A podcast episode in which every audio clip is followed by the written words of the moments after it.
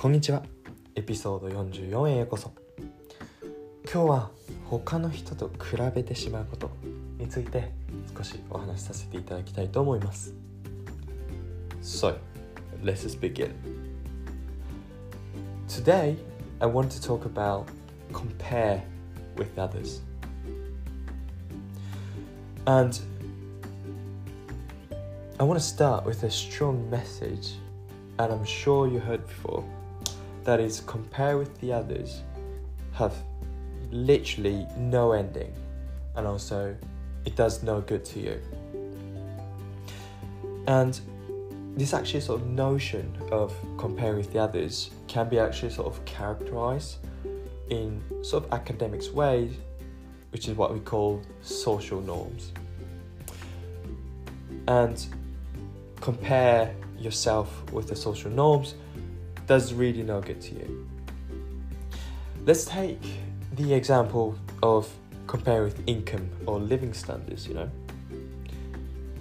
And there's sort of famous saying is that, you know, keep up with your highnesses or keep up with your neighbors. And this means that, you know, imagine you live in those one of the households and you you've got your neighbors, and because you, your neighbors got a new car, you feel like you sort of losing against the neighbors, so you buy a new car. The and then next neighbors do the same, and you know trying to buy a new watch, and you saw that neighbor bought a new watch, so you're trying to keep up with the neighbors.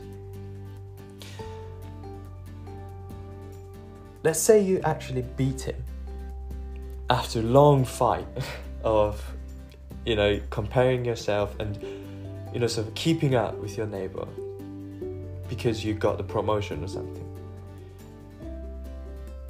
You know even if you have promotion and you've got lots of money now and you actually move to another neighbor which is more high class and more you know big houses and all that now you got that new neighbor.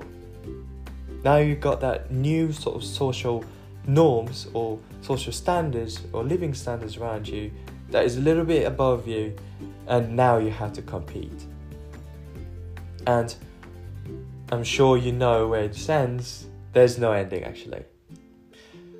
And with very very very few possibility that you really reach to the top with the um, highest highest sort of living standards in the world you still have that you know in the different industry or you know different categories of you know where you fight. So let's say now you play tennis against your neighbors right? And neighbors are better than you and all that. Different categories. There's no end to that. And there's actually evidence that you know particularly on those income because, because it's measurable and easy to easy to understand there's something called happiness economics that we ask subjective well-being.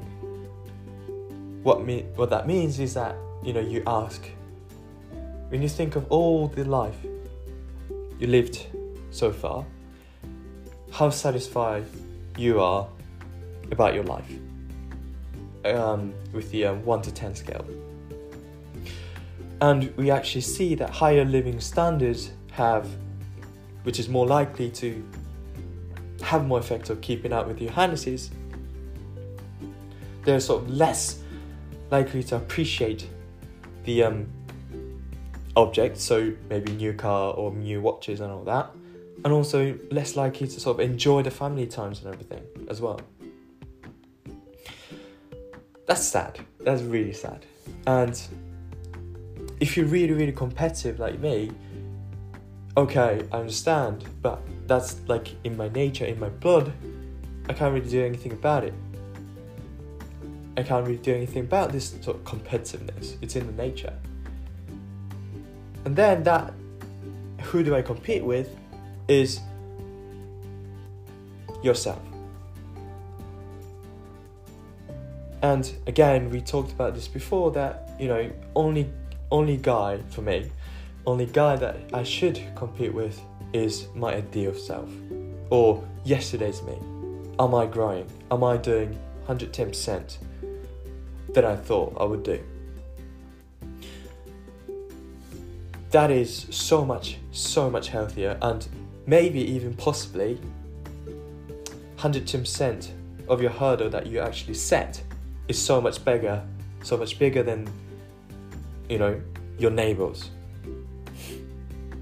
You know, doing that very, very incremental, but doing it in a hard effort, 110% every single day, would eventually actually, you know, when you realize it, because you're competing yourself, you sort of lose a track about what's going on around you. And when you actually look around, you have lots of case that you have nobody around you. Not as a friend, as in nobody to compete with because you reach the top. And I, I heard that so, so many people that who's actually making to the top. So, from my experience, the all the talks that I have with the other people who reach the top, I think that's so much better and actually kind of harder target and hurdle to pass. So that is it for me today. Thank you very much for tuning in. Have a great day and see you tomorrow.